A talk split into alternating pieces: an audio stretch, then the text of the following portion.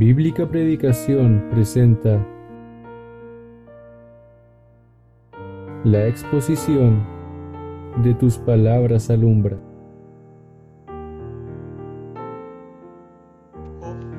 Capítulo 31. Vamos a leer el versículo 24.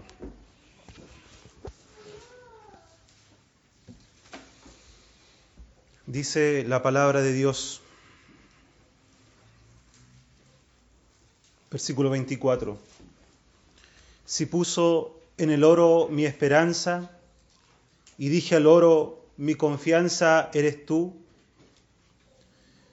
Si me alegré de que mis riquezas se multiplicasen y de que mi mano hallase mucho, si he mirado el sol cuando resplandecía o la luna cuando iba hermosa, y mi corazón se engañó en secreto, y mi boca besó mi mano, esto también sería maldad juzgada, porque habría negado al Dios soberano. Ahora vamos a Hechos de los Apóstoles, capítulo 4. El libro de los Hechos, capítulo 4, versículo 23.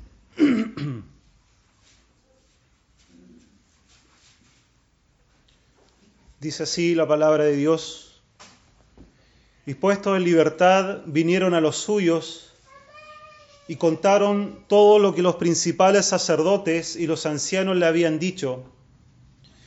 Y ellos, habiéndolo oído, alzaron unánimes la voz a Dios y dijeron, Soberano Señor, tú eres el Dios que hiciste el cielo y la tierra, el mar y todo lo que en ellos hay.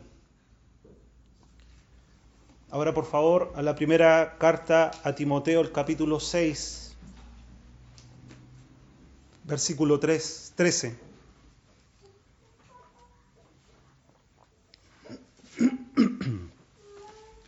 Primera Timoteo, capítulo 6, versículo 13.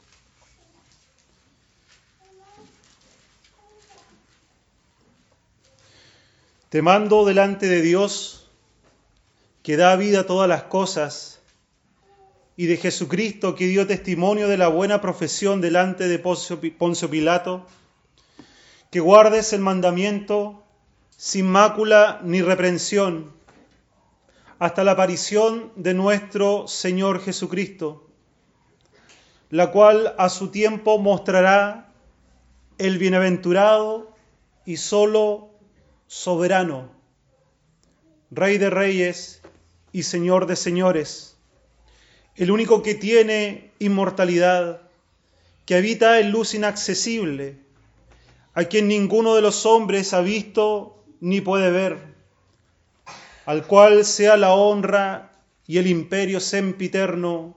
Amén. Apocalipsis capítulo 1, versículo 4. Apocalipsis capítulo 1, versículo 4.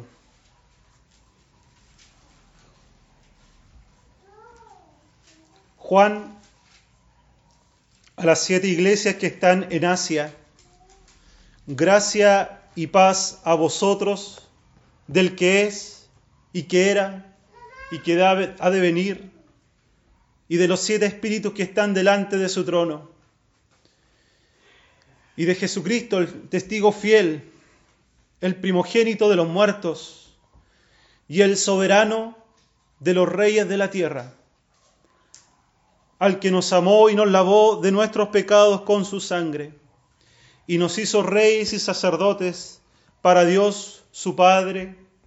A Él sea la gloria e imperio por los siglos de los siglos. Amén. Y por último, Apocalipsis capítulo 6, versículo 9. Apocalipsis capítulo 6, versículo 9. Cuando abrió el quinto sello, vi bajo el altar las almas de los que habían sido muertos por causa de la palabra de Dios y por el testimonio que tenían.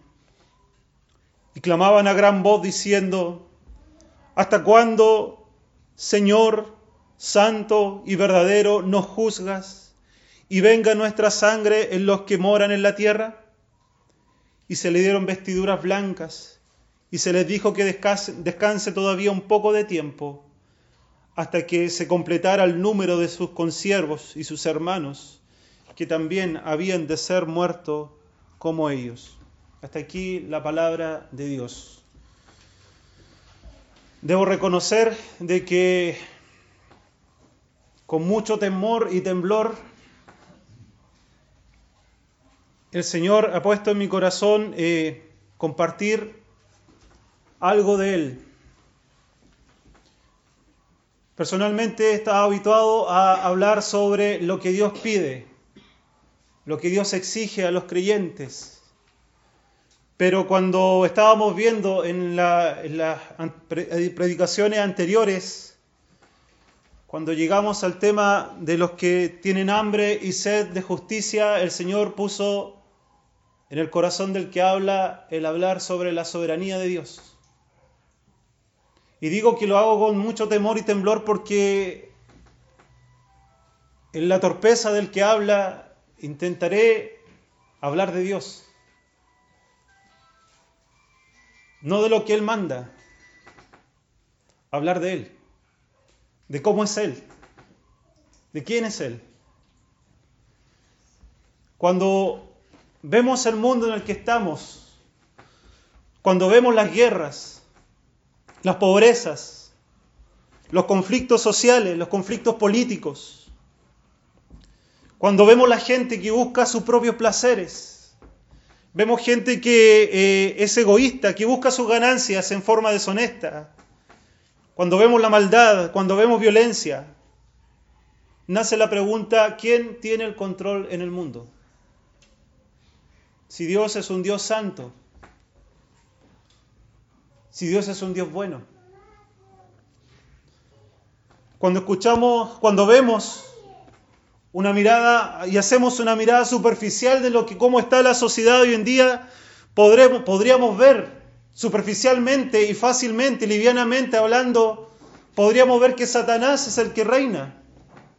Satanás es el que controla al hombre. Podríamos ver que él, él hace de la sociedad una sociedad entregada al pecado, una sociedad que va de mal en peor. Podemos ver que como, personas no se interesan por el Evangelio del Señor Jesucristo. Podemos ver que eh, eh, eh, no le interesa ni el mensaje, menos la persona del Señor Jesucristo. Ni tan solo les interesa el hecho de la existencia de Dios.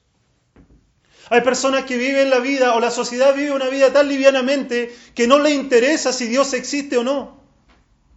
Han perdido el respeto por las cosas divinas o como hoy día se le llama la religión. Han perdido el, respeto, la reverencia a las cosas de Dios. Ya no les interesa acerca de lo que Cristo hizo en la cruz. Y es más, hoy día existe un florecer de lo que es el ateísmo. Y no tan solo un ateísmo así simple, sino que un ateísmo eh, informado, un ateísmo hostil, un ateísmo eh, eh, violento contra los cristianos. Entonces, vemos cómo la sociedad ve hoy en día el cristianismo como un fracaso, como un estilo de vida anticuado, de valores anticuados, ya obsoletos para una sociedad postmoderna. Ya no sirven los preceptos para el mundo, para la sociedad, ya no existen los preceptos bíblicos. La moral bíblica ya no, no, no va. Hoy día es el hombre, es el centro de la sociedad. Es el hombre el que traza sus propios destinos y, y construye su propia moral. Y Dios ha sido dejado de lado. Entonces cuando vemos esto es válido plantear la pregunta, ¿quién tiene el control? ¿Quién tiene el control en este mundo?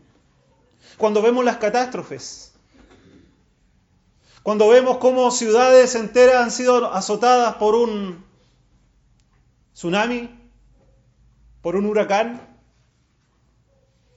por terremotos, pensamos quién O el hombre, en una vista superficial, dice, ¿quién tiene el control?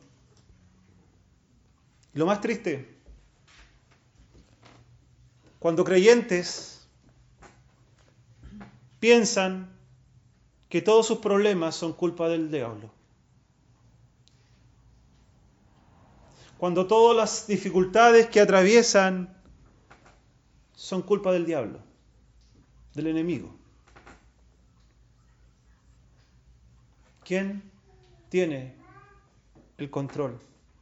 ¿Quién tiene el control cuando personas que dicen ser creyentes plantean que si Dios quiere salvar al hombre, el problema está en que el hombre no le deja?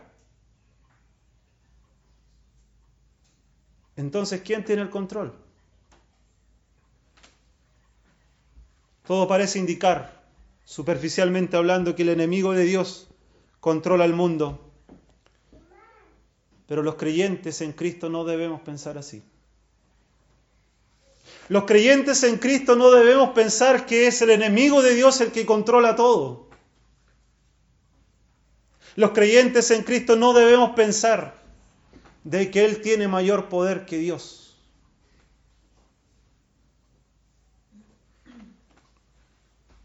Si vemos, superficial, si vemos superficialmente, nuestras conclusiones van a ser superficiales.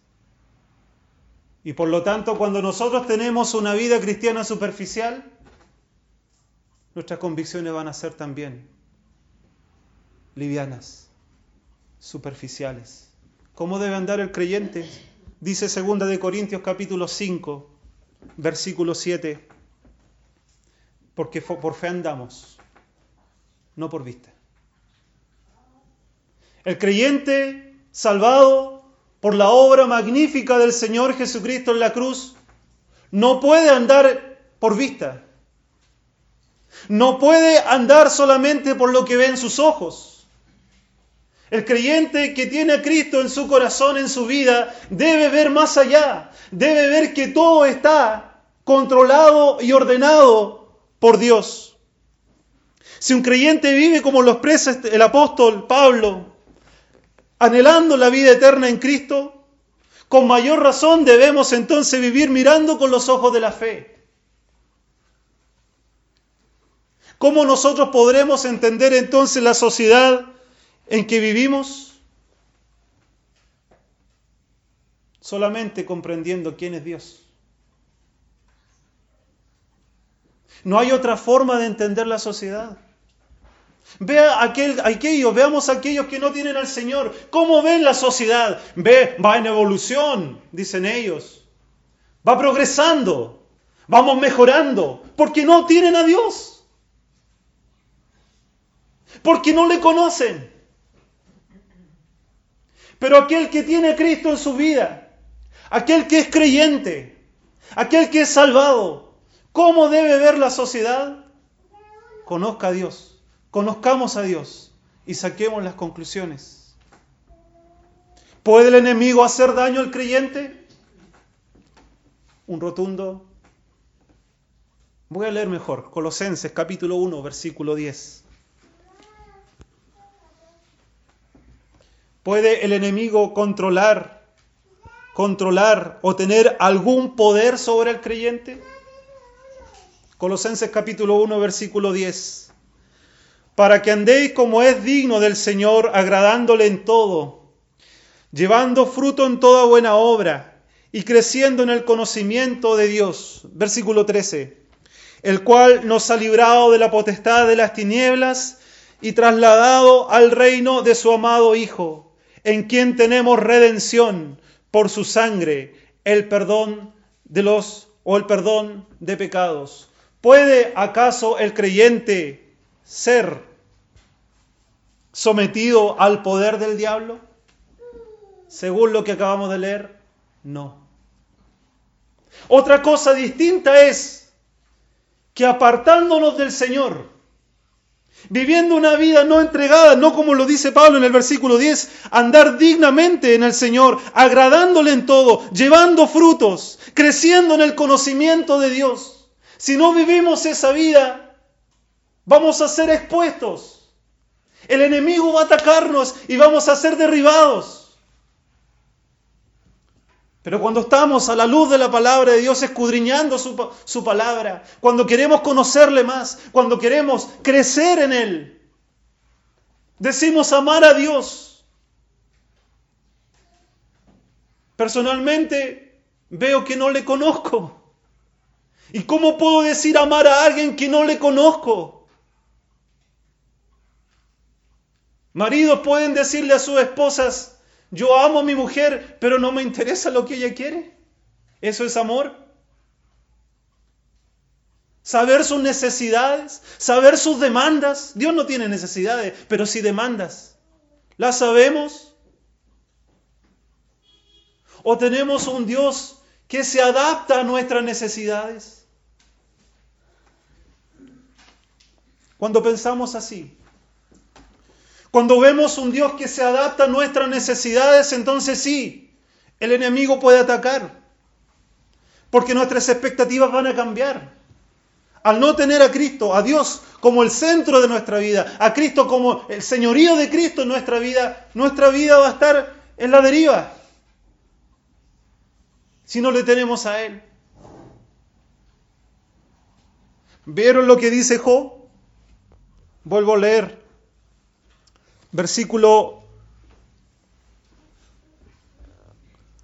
25. Si me alegré de mi, que mis riquezas se multiplicasen y de que mi mano hallase mucho, si he mirado el sol cuando resplandecía o la luna cuando iba hermosa, y mi corazón se engañó en secreto y mi boca besó mi mano, entonces también sería maldad juzgada, porque habría negado al Dios soberano. Cuando un creyente pierde el foco, va a pasar eso que dice Job. Job, e, si bien en el relato está autojustificándose de que él era íntegro delante de Dios, él dice cosas que para él eran verdad. Él nunca se jactó de sus ganancias, nunca las anheló. Y si lo hubiera hecho, él dice, yo sería yo habría negado al Dios soberano. ¿Por qué? Porque le quitaría el reconocimiento de que Dios es el que da y el que quita. Cuando Job perdió todo lo que tenía, ¿qué dijo? Jehová dio, Jehová quitó, sea el nombre de Jehová bendito. Pero cuando un creyente, cuando nosotros llevamos una vida en la que no hay una relación íntima con el Señor, sino una relación superficial con el Señor, toda, todo, absolutamente todas nuestras dificultades serán, nos llevarán a tierra, nos destruirán, nos azotarán, porque no confiamos en la soberanía de Dios. Y cuando tenemos, nuestro pecho se infla y nos jactamos. Y se escuchan palabras como fruto de mi esfuerzo, fruto de mis estudios, de mis largos años estudiando. Dios da, Dios quita. Quizá más de una vez hemos hecho la pregunta, ¿por qué me pasan estas cosas? ¿Cierto? ¿Nos ha pasado? Pasamos por dificultades y, al igual que Job, empezamos a hacer un análisis de nuestra vida y decimos, pero si yo soy fiel, yo sirvo al Señor, le predico a mis vecinos, a mis amigos, ¿por qué me están pasando estas cosas? ¿Por qué llego justo a fin de mes? ¿Por qué las enfermedades? ¿Por qué esto que me azota? ¿Por qué mis problemas? No, queridos hermanos, no hay que ver por vista, sino por fe. Si nosotros, dice Lamentaciones capítulo 3, versículo 37, ¿quién será aquel que diga que sucedió algo que el Señor no mandó?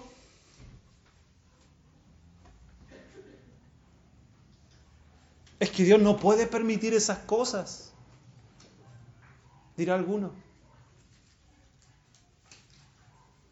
Yo desconozco la vida de todos los que están acá, solamente lo que veo, lo que conversamos y compartimos aquí.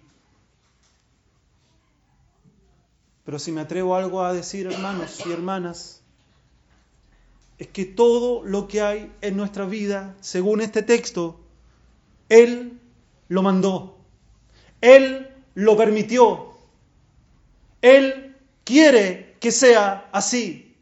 Y cuando nosotros nos deprimimos frente a eso, cuando nosotros mostramos un desagrado frente a nuestra situación, ¿qué estamos diciendo entonces? Porque no es solo la voluntad de Dios, sino que está en su decreto que ocurra todo lo que pasa. Está en su, en su eterno decreto de que su vida sea una vida sufrida, hermano, hermana. Está en su decreto. Y cuando nosotros frente a este, a este, a esta naturaleza divina, a este decreto divino, nos negamos, nos enojamos, nos deprimimos, ¿a quién entonces estamos rechazando? ¿Al enemigo? ¿O a Dios?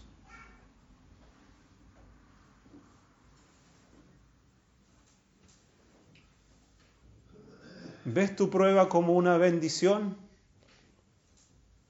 ¿O ves tu prueba, querido hermano, como un, una maldición?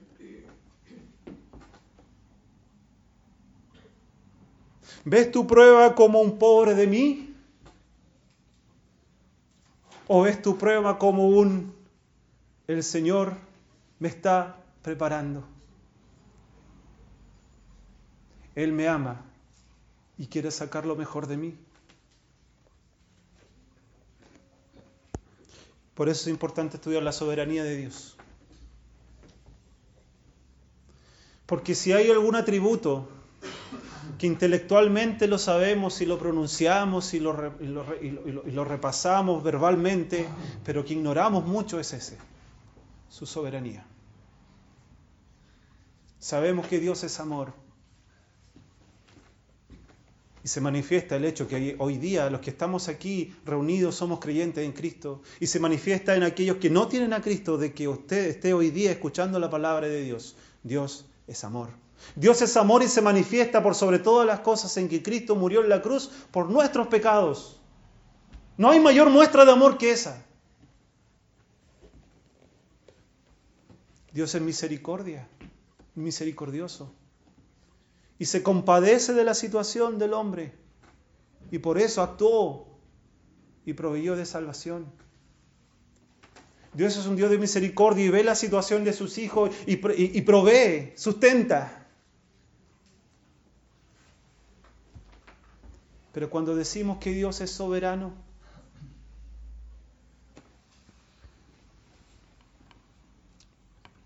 tengo anotado aquí una nota de un escritor quiero compartirla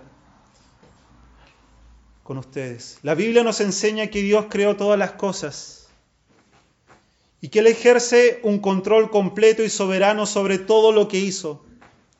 La voluntad de Dios no puede ser cambiada. Él es el Rey soberano sobre todas las cosas y nunca puede ser sorprendido por nada de lo que acontece.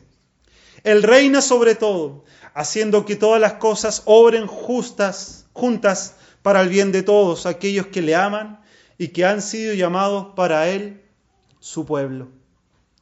Aunque todas estas cosas son verdaderas, solamente podemos entenderlas y disfrutarlas si somos creyentes en Dios.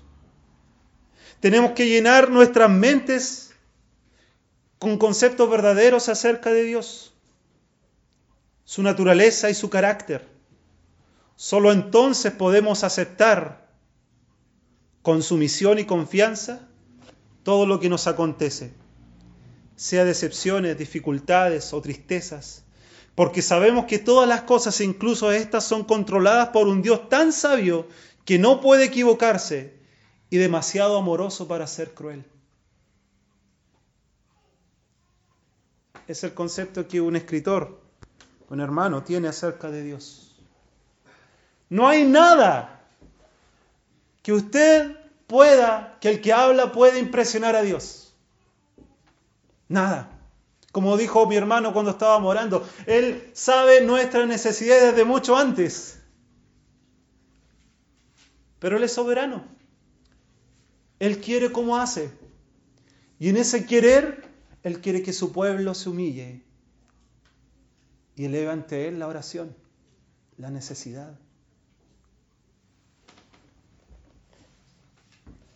Cuando hay un reconocimiento de que Él es soberano, vamos a comprender de que Él ya sabe nuestras necesidades, pero quiere que nosotros nos sometamos a Él y le entreguemos de verdad toda nuestra vida a Él. Si no tenemos un conocimiento de Dios, si no tenemos un conocimiento de su carácter, de lo que Él es, entonces veremos la vida de forma superficial y nos doleremos por cada situación que nos esté pasando y nos afectará cada prueba que nos golpee, porque no le conocemos. Por algo no está de más cuando el Salmo 119, 130 dice, la exposición de tu palabra alumbra, hace entender a los simples. Cuando yo conozco de su palabra, cuando Dios me expone lo que Él dice en su palabra, ah, todo se entiende. Como dice Job cuando termina, después de haber sido restaurado, después de haber sido, eh, eh, perdón, después de haber sido confrontado por Dios, ¿qué dice Job? Dios le hace ver toda la realidad, toda su pequeñez y todo lo que Él es, y Él dice, de oídas te había oído más mis ojos ahora te ven. Ahora lo veo, ahora lo veo todo claro, me has revelado quién eres.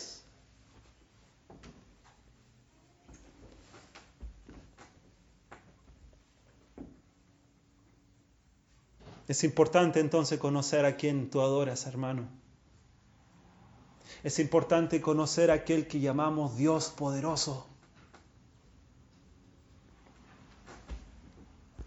La palabra soberano, según la Real Academia de la Lengua Española, dice que la palabra soberano es aquel que ejerce poder, que ejerce o posee la autoridad suprema e independiente es alguien muy grande, muy elevado y muy extraordinario.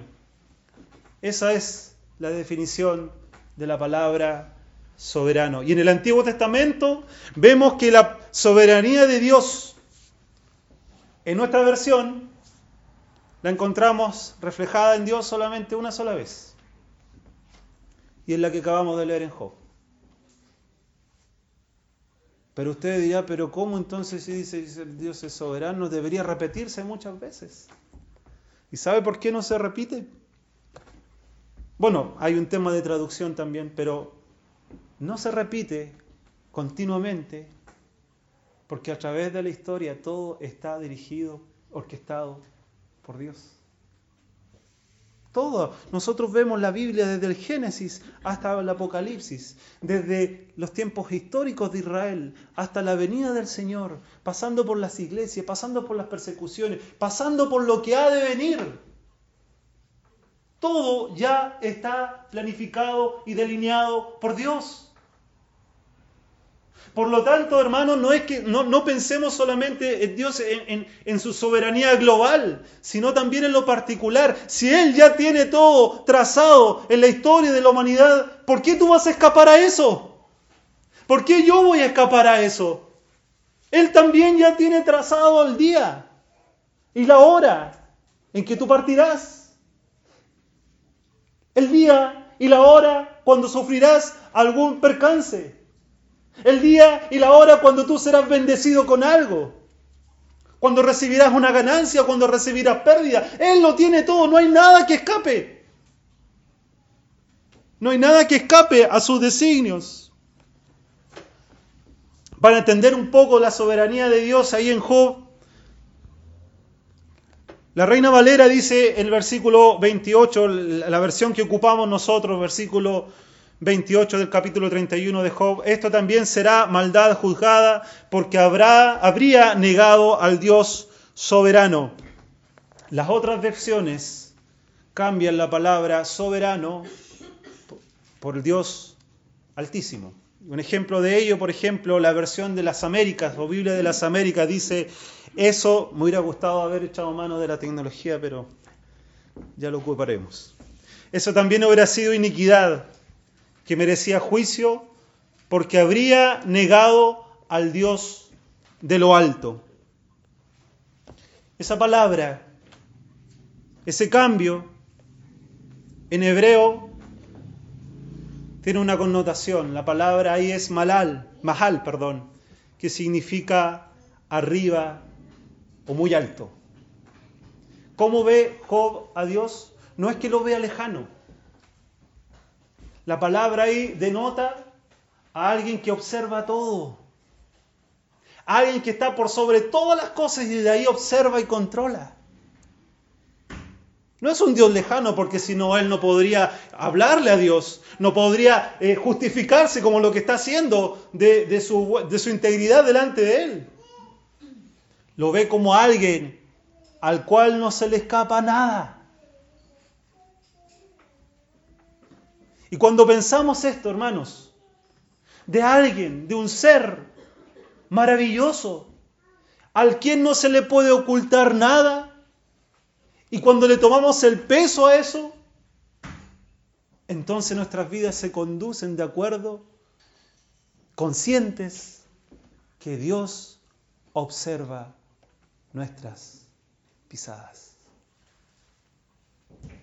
Si los ángeles que están en su gloria magnífica observan al pueblo de Dios cómo ejercen en la adoración, en el servicio, ¿cuánto más aquel que creó los ángeles no lo hará? La palabra entonces para lo que está hablando aquí Job es el Dios de lo alto, el Dios altísimo. Dios, eh, perdón, los hebreos le dieron este concepto a Dios para hablar de su soberanía. Por eso no encontramos la palabra soberanía en el Antiguo Testamento. Pero describieron a Dios con dos nombres, o perdón, con tres nombres que destacan lo que Él es. Miren lo que dice Génesis capítulo 14, versículo... Oh, me alcanzó en tiempo. Vamos a leer solamente este atributo de Dios, o este nombre de Dios. Génesis capítulo 14, versículo 18. Entonces Melquisedec, rey de Salem y sacerdote del Dios Altísimo, sacó pan y vino y le dijo diciendo, bendito sea Abraham del Dios Altísimo, creador de los cielos y de la tierra, y bendito sea el Dios Altísimo, que entregó tus enemigos en tu mano y le dio a Abraham los diezmos de todo. Esa palabra ahí, Dios Altísimo, los hebreos le decían el Elión. ¿Y sabe lo que significa esa palabra? Viene de una raíz que hebrea, del lenguaje hebreo, que significa subir o ascender. Así que la implicación que ellos tenían de Dios era un Dios exaltado, un Dios que habla del absoluto derecho de su, de su señorío, un Dios al que no se le cuestiona nada, un Dios que tiene el poder por sobre todo. Un Dios al que nadie le puede hacer frente. El Elión. Vamos a dejarlo hasta aquí, me pasé un poco. Pero quisiera invitarles, hermanos, a que viéramos y, viéramos el Dios que tenemos y vivamos vidas quizás un poquitito más temerosas. Porque el Dios que tenemos vive y reina. Es nuestro Salvador. Él es el soberano. A Él se le entregó toda autoridad, toda potestad. Él es nuestro Salvador. Pero también es nuestro Señor. Y cuando decimos Señor, vivamos entonces acatando ese calificativo que le damos a Él, nuestro Señor. Y si alguien aquí no tiene a Cristo, dése cuenta esto ese Dios poderoso que tiene toda autoridad, puede, que puede destruir con sus pensamientos el universo entero, vio tu condición, vio tu pecado, vio que estabas apartado de Él y envió a su unigénito Hijo, el único puro y santo, para ocupar tu lugar en la cruz. ¿Y qué harás entonces? ¿Qué harás con aquel que es el soberano, Rey de reyes y Señor de señores? Cree en el Señor, te invitamos a que lo hagas y serás salvo. Vamos a orar.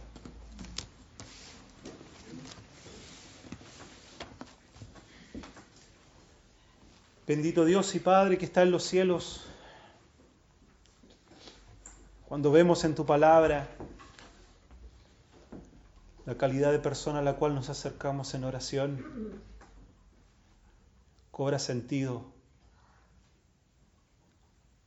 lo escrito en tu palabra. ¿Quién es el hombre para que tengas de él memoria y el Hijo del Hombre para que le visites? Vemos que tu soberanía no tiene límites.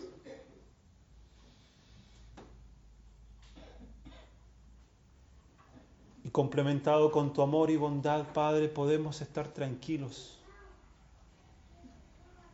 de que no eres Dios cruel. Eres un Dios que, como dice tu palabra, quiere la salvación de los hombres. ¿Cómo podría ser un Dios cruel si entregaste a tu Hijo para que muriera en la cruz por nuestros pecados? Oh Dios, tú eres soberano. En tu soberanía has permitido que estemos acá. En tu soberanía nos has traído a escuchar de tu palabra. En tu soberanía has permitido que se hable de tu persona. Bendice la exposición de tu palabra Ayúdanos a ser acorde a lo que tú quieres de, tu pueblo. Que vivamos vidas entregadas, Padre, entregadas 100% a ti. Que no creamos que con nuestros esfuerzos se solucionan los problemas. Que veamos que ya tú lo tienes todo trazado desde antes de la fundación del mundo para que sean así. No tan solo en la salvación, sino, sino también en nuestras vidas cotidianas. Que sepamos vivir confiadamente, agradándote en todo. Porque todo, Padre, todo, absolutamente todo es para tu gloria. Y cuando todo, Dios, es para tu gloria, sabiendo que eres de bondad y de amor incomparable, tu gloria, Padre amado, nos bendice nos llena de bendiciones, nos perfecciona, Padre, en cada prueba, en cada dificultad. Te pedimos, oh Dios, que sepamos ver tu presencia en todo momento, no solamente en el éxito, sino también en la dificultad. No solamente en la alegría, sino también en la angustia. No solamente en la calma, sino también en la tribulación, que sepamos ver tu rostro, Dios, para que así andemos conforme a lo que tú quieres y así te podamos servir plenamente, confiadamente, sabiendo que la obra no es nuestra, sino es tuya. Ni todo el esfuerzo del hombre podrá ganar un alma, Padre amado, sino solamente tu poder, porque tú, soberano Dios, lo has querido así. Bendito Dios, bendícenos ayúdanos y que lo que escuchamos, quizás por torpes labios, pero es tu palabra que no sea borrada, Padre. Te pedimos estas cosas y lo hacemos en el nombre bendito del Señor Jesucristo.